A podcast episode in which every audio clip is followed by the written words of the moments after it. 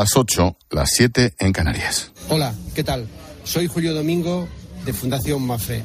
Esta es una buena hora para escuchar la radio. ¿Qué digo? La mejor hora para escuchar la radio. Aquí, en la linterna, con Ángel Espósito. Con Expósito, la última hora en la linterna. Cope, estar informado. Qué grande Julio Domingo, mi amigo Julio y Daniel Restrepo y todo el equipo. Qué labor más impresionante hacen desde la fundación. Es que no, no, no tienen límite. Qué manera de sacar papeles, listas y de hacer cosas buenas. Gracias por el saludo, Julio. 8 de diciembre, Día de la Inmaculada Concepción, patrona de infantería. Ahora te cuento porque esta mañana he asistido a un acto muy chulo, precioso, en la Brigada Guadarrama. Bueno, antes déjame que me detenga unos minutos en lo que nos llega desde Alemania. La desarticulación de una banda de lunáticos golpistas acusados de terrorismo y sedición. Sí, sí, sedición. En Alemania, claro. Bueno, 25 detenidos en una operación contra un grupo ultraderechista que se hace llamar Reichsburger, ciudadanos del Reich. Llevaban un año planeando un golpe de Estado. Tienen más de 90.000 seguidores que quieren recuperar las fronteras de la Alemania imperial de 1871. No reconocen el orden constitucional porque, según ellos, siguen gobernando las potencias vencedoras de la Segunda Guerra Mundial, como cabras. Su líder es el autoproclamado príncipe Heinrich XIII, de 71 años, un aristócrata emparentado con los Romanov, con negocios inmobiliarios, pro-Putin, por cierto. Este chalao iba a ser el presidente. Su número dos una exdiputada de Alternativa para Alemania que hasta su detención ejercía como juez. El comunicado oficial dice que eran plenamente conscientes de que su proyecto solo puede realizarse mediante el uso de medios militares y la violencia. Sí, y eso también incluye que estaban dispuestos a matar, claro. Por ahora la Fiscalía les acusa de formar un grupo terrorista. Si acaban siendo imputados por sedición, podrían enfrentarse a una pena de hasta 15 años de cárcel. A partir de aquí, ¿Te imaginas que un zumbao de estos se escapa y se refugia en España, por ejemplo? Como Puigdemont en Bélgica. Sí, sí, igual de zumbao. Dicho sea de paso, Puigdemont se escapó un ratito a Alemania y lo soltaron. ¿Te imaginas al revés? Estos ultras iban a dar un golpe de Estado, pero aquí los nuestros lo dieron. Por cierto, acusados de sedición. Lo que aquí se elimina del Código Penal será su condena en Alemania? ¿No habíamos quedado en que era para equipararnos a Europa? Y una duda más. ¿Te imaginas al próximo gobierno alemán indultando a estos golpistas pasado mañana? Es más, ¿te imaginas a estos ultras pactando los presupuestos con el gobierno alemán? ¿Pactando el código penal, la reforma laboral, la malversación? Claro, dices, el Heinrich este, el autodenominado príncipe está como la maraca de Machín. Ya. ¿Y Torra? Caramba. Bueno, pues todo eso aquí sí es posible. En Alemania los detienen, operación antiterrorista, antigolpe. Aquí gobiernan. Y mi postdata. Lo dicho, esta mañana nos han nombrado al embajador José María Ferrer y a mí acorazados de honor en la Brigada Guadarrama 12, en la base del Goloso. El acto, en el Día de la Inmaculada, patrona de infantería, ha sido muy emotivo, bajo una manta de agua impresionante, por cierto. He tenido la suerte de coincidir con el embajador Ferrer en Bagdad, en el Líbano, y ahora como acorazado de honor de la Brigada Guadarrama, que por cierto, son los que se desplazan durante todo el año 2023 en misión OTAN a Letonia. En fin, un acto presidido por el general Javier Antonio Miragaya Prieto. Y de verdad, de corazón, un lujo que nos consideren uno más de ellos. Expósito. La linterna. Repasamos con Necane Fernández las noticias de este jueves 8 de diciembre. ¿Qué tal, Nec? Buenas tardes. ¿Qué tal, Ángel? Buenas tardes. Pedro Sánchez habla con la nueva presidenta de Perú y destaca la fortaleza democrática del pueblo peruano. Pues que mire dentro de su gobierno porque una buena parte lo que apoyan es al tal Pedro Castillo este, o sea que, que espabile. Bueno, tras el fallido autogolpe de Estado, el tal Pedro Castillo ha pasado a disposición judicial. Está acusado de los delitos de rebelión y conspiración y se enfrenta a una pena de 20 años de cárcel. La nueva presidenta, Dina Boluarte, no descarta convocar elecciones. Rusia libera a la jugadora de baloncesto Britney Griner en un intercambio de presos con Estados Unidos. La jugadora fue condenada en agosto a nueve años de cárcel en Rusia por posesión y contrabando de drogas. A cambio, Estados Unidos ha entregado al traficante de armas ruso Víctor Butt, conocido como el mercader de la muerte. Este cumplió una condena de 25 años. Irán ejecuta al primer condenado a muerte por participar en las protestas contra el gobierno. Estaba acusado de herir a un miliciano islámico con un cuchillo y bloquear una calle. En total, 11 personas han sido condenadas a muerte por participar en las movilizaciones tras la muerte de Masha Amini, arrestada por llevar mal el velo islámico. La Unión Europea incluye a Croacia dentro del espacio Schengen. Rumanía y Bulgaria se quedan fuera por el veto de Austria y Países Bajos. Croacia se incorpora a partir del 1 de enero también a la zona euro. Tras esta adhesión, deberá controlar la frontera exterior de la Unión con más de mil kilómetros de longitud. Libertad con cargos para la mujer embarazada que forzó el aterrizaje de un avión en el aeropuerto de Barcelona. No podrá salir de España, se le acusa de desórdenes públicos y de favorecer la inmigración ilegal. Los Mossos de Escuadra siguen buscando a 12 personas que huyeron tras saltar a la pista del aeropuerto y se mantiene el proceso para que el resto se ha devuelto a Marruecos. Fallece el abuelo que desapareció junto a su nieto este miércoles en Manzanilla, en Huelva. El hombre, que ha sido encontrado inconsciente en el interior de su coche, murió horas después. El bebé de año y medio está ingresado en la UCI y su estado es grave. Los familiares denunciaron ayer la desaparición y desde entonces se les buscaba en la zona. Al parecer, el abuelo tenía algunos problemas, alguna enfermedad mental localizan los cadáveres de tres inmigrantes tras el naufragio de una patera en Murcia. Otras seis personas han sido rescatadas con vida y se busca a posibles supervivientes. En las últimas 24 horas, casi 200 migrantes han sido rescatados en las costas españolas, la mayoría en Canarias. Desarticulada una organización dedicada al tráfico de drogas y explotación sexual a ciudadanas chinas. Hay nueve detenidos en Madrid y Guadalajara enviaban marihuana al extranjero y la policía ha incautado más de 120 kilos de esta droga. Además, recogían en el aeropuerto a mujeres chinas a las que trasladaban a un chalet para después prostituirlas. Un nuevo fármaco mejora el tratamiento para el cáncer de mama más común. El medicamento, que todavía no se ha aprobado oficialmente, en teoría reduce la progresión del tumor y aumenta la supervivencia de pacientes con metástasis. Ha sido desarrollado por un equipo de científicos liderado por una investigadora del Hospital Vall d'Hebron de Barcelona. Y nos quedan los deportes. Un nombre, el nombre del día, Luis de la Fuente, es el nuevo seleccionador de fútbol tras la salida de Luis Enrique. Hasta ahora estaba al frente de la selección sub-21. Hoy hay jornada de descanso. Mañana vuelve el Mundial de Qatar. A las 4, Croacia-Brasil. Y a las 8, Países Bajos-Argentina. Thank you.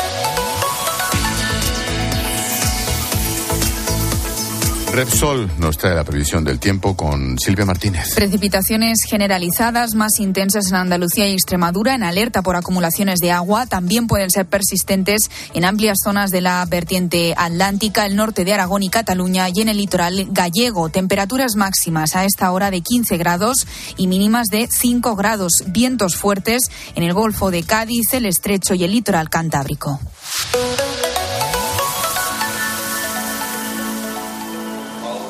¿Es posible reducir emisiones cuando viajamos? ¿Y si viajo en avión o en barco, es posible también? En Repsol estamos desarrollando soluciones como el hidrógeno renovable, una fuente energética que ofrece diferentes usos, como la producción de combustibles sintéticos que ayudarán a reducir las emisiones de los transportes aéreo y marítimo. Descubre este y otros proyectos en Repsol.com. Repsol, inventemos el futuro. Te contamos una cosita más.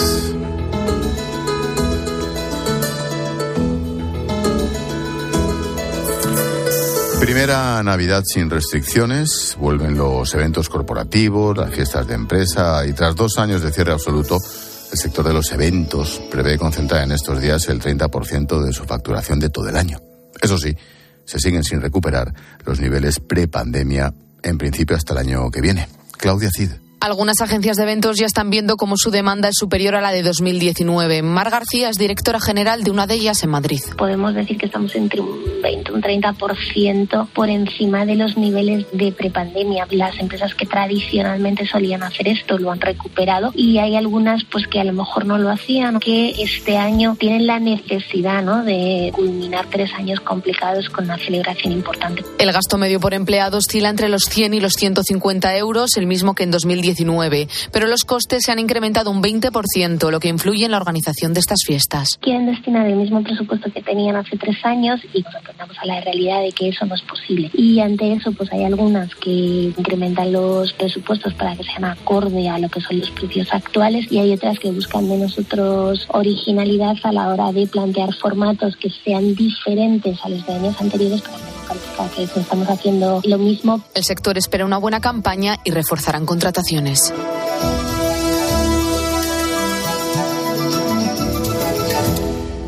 Hoy, como todos los jueves, ponemos el foco en Hispanoamérica.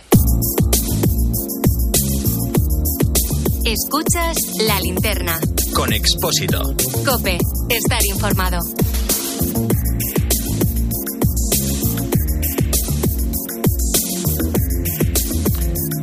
Todos los jueves echamos un vistazo a América Latina con nuestro colega Alberto Peláez. ¿Qué tal, Alberto? Buenas noches. Hola, Ángel. ¿Qué tal? Buenas noches en Madrid. Buenas tardes en México. Oye, Alberto, la condena a Cristina Fernández de Kirchner en Argentina no tiene precedentes, ¿no? Efectivamente, la condena de seis años no tiene precedentes. A la vicepresidenta argentina se le acusó de asociación ilícita y de defraudación. Todo, todo tiene que ver con la con 51 obras en favor de Austral Construcciones, una empresa de Lázaro Báez. Resulta que este personaje de Lázaro Báez es socio de Cristina Fernández de Kirchner y durante el gobierno de su marido, de Kirchner, habría conseguido licitaciones millonarias. De hecho, se supo que Lázaro Báez terminó siendo dueño de nada menos que 415.000 hectáreas solo en la provincia de Santa Cruz, que es de donde era Kirchner. Los eh, desfalcos que se hicieron en favor de Lázaro Cárdenas, eh, de Lázaro Báez, por lo tanto, en favor de Cristina Fernández fueron extraordinarios. Pero como en Argentina todo es blanco, todo es negro, la sociedad se ha polarizado y de qué manera.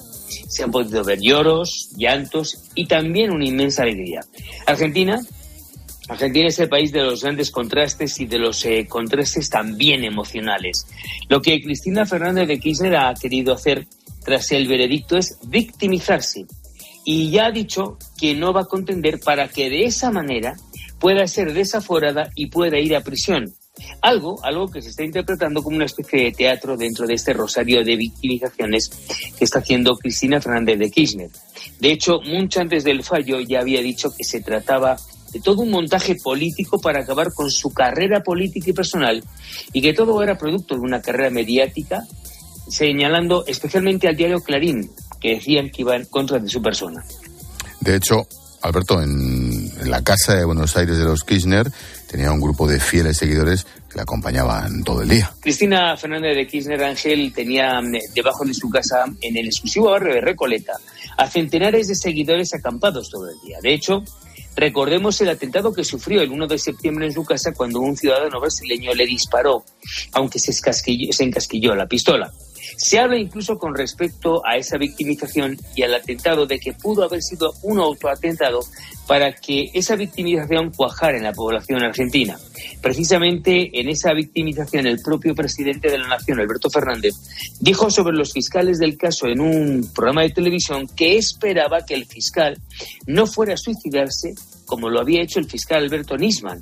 Esto, Ángel, es de una gravedad institucional inusitada, teniendo en cuenta que la justicia argentina determinó que el fiscal Alberto Nisman no se suicidó, sino que lo mataron dos días después de haber denunciado a Cristina Fernández de traición a la patria. Claro, no se suicidó, digamos que lo suicidaron y todavía amenazan al próximo. En fin, Alberto, ¿y ahora qué? Bueno, Ángel, sigue de momento que no puede ser detenida porque Cristina Fernández sigue siendo vicepresidenta y por lo tanto está forada, aunque esa inmunidad podría desaparecer el próximo año si se mantiene su determinación o no de postularse como candidata a otro mandato presidencial en las elecciones del año que viene. En todo caso, hay mucho que explicar sobre este fraude al Estado. Quien fuera ministra de Argentina, Patricia Bullrich, ha señalado que el asunto quedará cerrado el día de que, en que Cristina Fernández de Kirchner entre en prisión, pero sobre todo devuelva todo el dinero. Se habla de miles de millones de dólares. Pues lo dicho, todos los jueves, el foco en Hispanoamérica, aquí en la linterna, con Alberto Peláez. Gracias, Alberto, cuídate. A ti, Ángel, muy buenas noches. Chao, chao. Hemos contado noticias, ahora escucha las voces del día. El Papa Francisco emocionado con nuestra compañera Eva Fernández en Roma. Ha venerado, ¿qué tal Ángel? Perdón buenas, por. Buenas tardes. Que acabamos de hablar. Necane Fernández, sí, pero fuera de micrófono. Necane Fernández, buenas tardes. Buenas tardes, Ángeles, que tengo muchas ganas de escuchar este momento que es muy emocionante. El Papa Francisco, que ha venerado la imagen de María Inmaculada en la Plaza de España, ya ha pedido por la paz en Ucrania y después le decía a Eva que la guerra es una derrota de la humanidad. Avrei voluto oggi portarti il ringraziamento del popolo ucraino.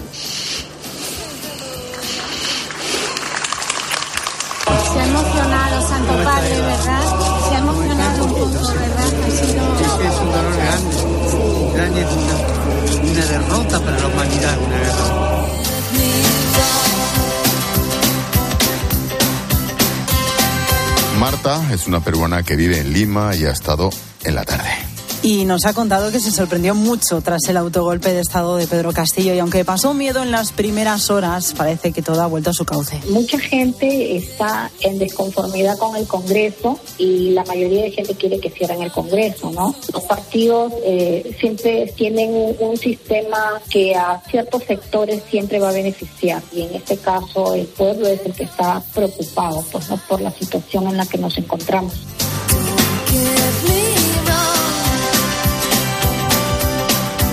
Emiliano García Paje es presidente de Castilla-La Mancha. Y ha sido muy crítico a la reforma del delito de malversación. Dice que el gobierno está beneficiando a Esquerra.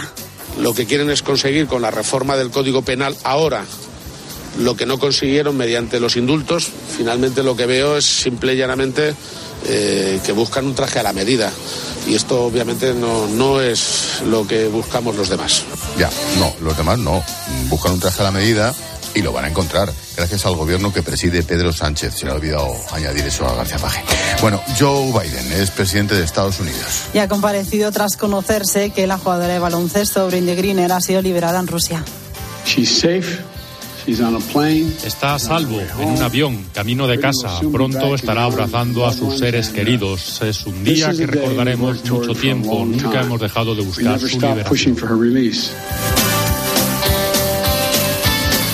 Y el sonido musical, Celine Dion.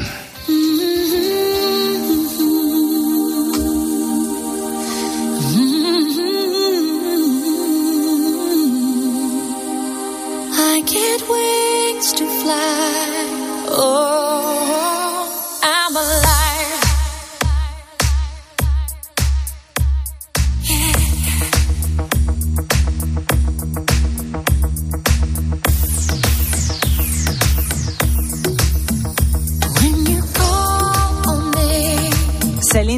anunciado que sufre una enfermedad neurológica rara que le ha obligado a cancelar toda su gira de 2023. La cantante, que tiene 54 años, ha explicado que padece lo que se conoce como síndrome de la persona rígida, un trastorno que afecta al sistema nervioso central y que provoca espasmos musculares. Dice que a veces no puede caminar y tampoco usar las cuerdas vocales.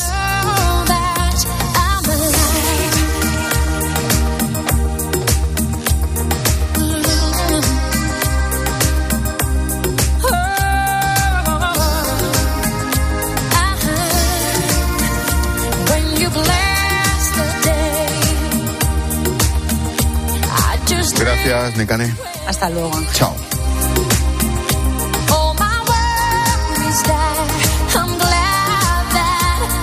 alive. Expósito. La linterna. Cope. Estar informado.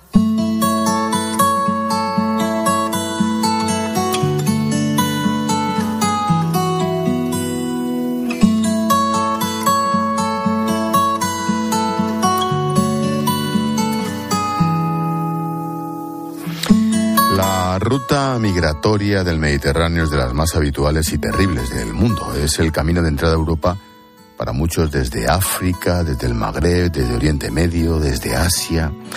Lo hacen de forma irregular, jugándose la vida hasta perderla, se lanzan al mar en condiciones pésimas, en lanchas de goma, en pateras repletas de gente.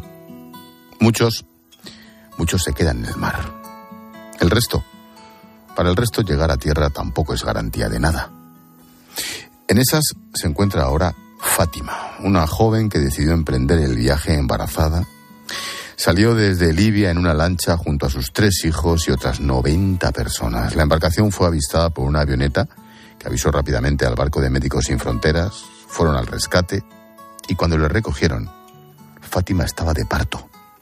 Anabel Montes vivió la escena en primera persona. Es la coordinadora de búsqueda y rescate en el barco. El salvamento pudo ser realizado de forma rápida, aun a pesar de que las condiciones marítimas no eran las idóneas. Era un bote de goma, algo desinflado por ambas bandas y con numerosos parches de varios usos anteriores, lo cual hacía que fuera todavía más peligroso. Fátima y sus tres hijos de 11, 8 y 2 años se encontraban hacinados en la proa de la embarcación, mareados, asustados y con signos de deshidratación. Consiguieron subir al barco de Médicos Sin Fronteras. Fátima dio a luz a su bebé.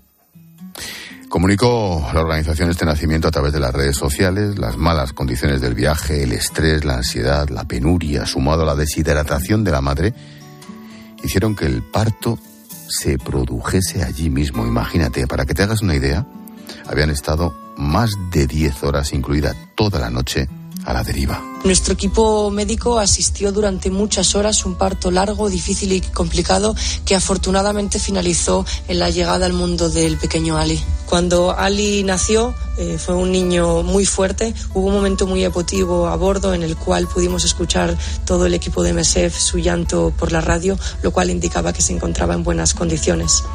Un parto muy complicado, las condiciones a las que se habían tenido que enfrentar no ayudaron, el pequeño nació, pero bueno, se encontraba bien. Lo realmente complicado vino después, porque Médicos Sin Fronteras pidió inmediatamente a las autoridades de Malta y de Italia que evacuasen a la madre y a sus hijos, a sus cuatro hijos ya, puesto que Fátima necesitaba atención hospitalaria inmediata comenzamos a solicitar una evacuación médica para ellos dos, así como para los tres hijos pequeños de Fátima y otra mujer que también estaba embarazada de nueve meses y había sido rescatada en la misma embarcación. Solicitamos en primer lugar la evacuación médica a Malta, ya que el barco se encontraba navegando en zona de responsabilidad maltesa en ese momento, pero también a Italia por la cercanía de la isla de Lampedusa. La respuesta que obtuvimos por parte de las autoridades maltesas es que solamente podían evacuar por helicóptero a Fátima y a Ali, pretendiendo dejar a los tres niños pequeños a bordo 11, 8 y 2 años son las edades de los niños que se negaban a ser evacuados por Malta. Evidentemente empezaron a buscar otra alternativa. Tras muchas horas, tras muchas negociaciones con las autoridades, lograron el sí de Italia. La familia entera fue llevada hasta Lampedusa en otro barco. Desde las 9 de la mañana que fue enviada la primera solicitud de evacuación médica, sobre las 10 de la noche pudimos efectuar las evacuaciones. Todo el grupo familiar fue evacuado a la isla de Lampedusa en barco y, como hemos sabido, posteriormente transferidos a Palermo, donde pueden tener un mejor seguimiento médico. Los médicos de Palermo están cuidando a Fátima y a su familia, pero aún quedan 248 migrantes a bordo del barco de rescate sin previsión de llegar a puerto seguro, las autoridades aún no les han asignado uno. De hecho, estos son los primeros rescates de ONGs después de la negativa del gobierno de Italia el pasado noviembre al desembarco de personas a sus costas. Y es que, en lo que va de año, han llegado a Italia casi 100.000 migrantes, una cifra significativamente mayor que la del año pasado por estas fechas. Son historias como la de Fátima y sus hijos, embarazada que dio a luz en la propia patera junto al barco que le rescató de Médicos Sin Fronteras.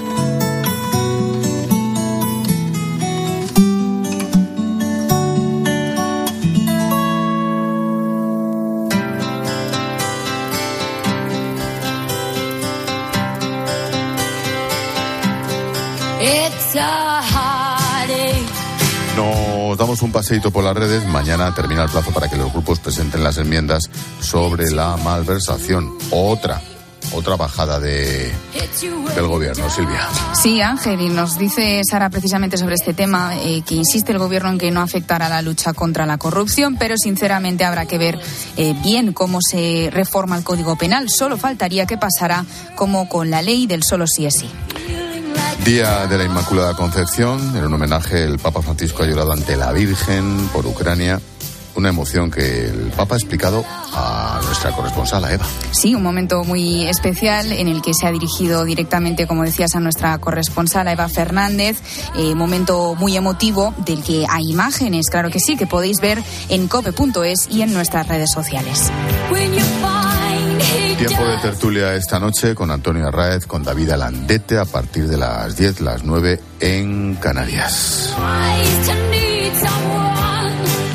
y esperamos mensajes. Sí, recuerda que puedes escribirnos en facebook.com barra la linterna cope, en Twitter estamos en arroba expósito cope, el WhatsApp es el 600-544-555 y también estamos en Instagram en expósito guion bajo cope. Deportes en la linterna desde Qatar, Manolo Lama, ¿qué nos traes? Bueno, pues os traemos lo que va a ser la auténtica revolución de la Federación Española de Fútbol. El cambio de entrenador, el cambio de director deportivo, todo a partir de marzo entrará. Luis de la Fuente y Albert Luque llevan a partir de ahora las riendas de España y de la Roja. Pues te espero en cuatro minutos, Manolo. Aquí estaré. Hasta ahora.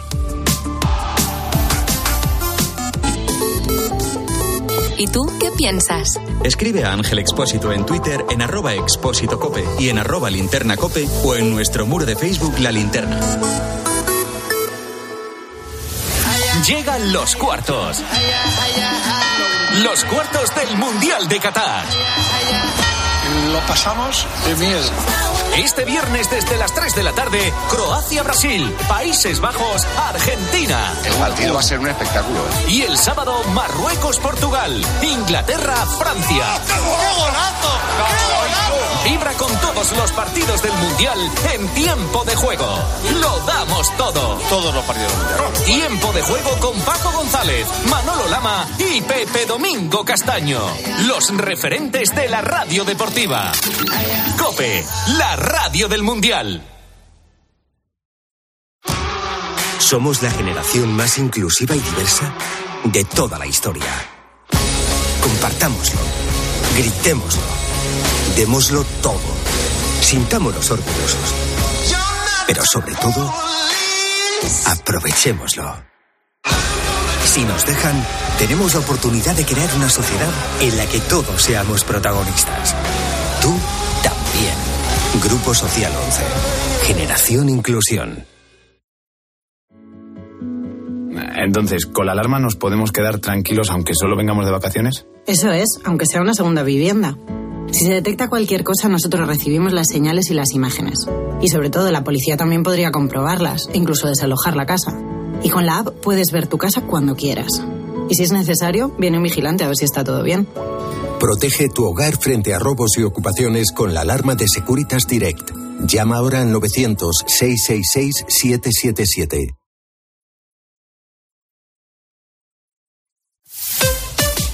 Escuchas la linterna. Y recuerda, la mejor experiencia y el mejor sonido solo los encuentras en cope.es y en la aplicación móvil. Descárgatela. A ese dolor de espalda que te fastidia el fin de semana. Y a ese dolor de cabeza que pone a prueba tu paciencia, ni agua. Ibudol es el primer ibuprofeno bebible en formato stick pack para aliviar el dolor rápidamente, con agradable sabor y sin necesidad de agua. Al dolor, ni agua. Ibudol tenía que ser de Kern Pharma. Lea las instrucciones de este medicamento y consulte al farmacéutico. ¿Aún no sabes lo que es el kit digital? Más de 200.000 empresas ya lo han solicitado. Si eres autónomo o una pyme de menos de 50 trabajadores, pide ya tu bono digital de hasta 12.000 euros. Es el momento de trabajar conectados, de hacer crecer tu negocio, de mejorar tu ciberseguridad, de disfrutar de los beneficios de la digitalización. Únete al cambio digital. Infórmate en acelerapyme.es. Financiado por la Unión Europea. Next Generation. Plan de recuperación. Gobierno de España. El rincón más imposible. No se escapa, soy flexible. Vive like a Bosch. Aprovecha la promoción de hasta 200 euros de reembolso en una selección de electrodomésticos Bosch. Compra en tu tienda habitual en nuestra web o llámanos y te asesoramos. Bosch. Porque sabemos lo importante que es para ti ahorrar en tu compra de Navidad. En Hipercor y el supermercado El Corte Inglés te ofrecemos buenos precios toda la Navidad. Por ejemplo, con un 6x4 en todos los turrones y dulces de Navidad, el corte inglés y el corte inglés Selection. Lleva 6 y paga solo 4. Y los puedes combinar como quieras. En tienda web y. Hipercor y supermercado El corte inglés. Nos gusta la Navidad.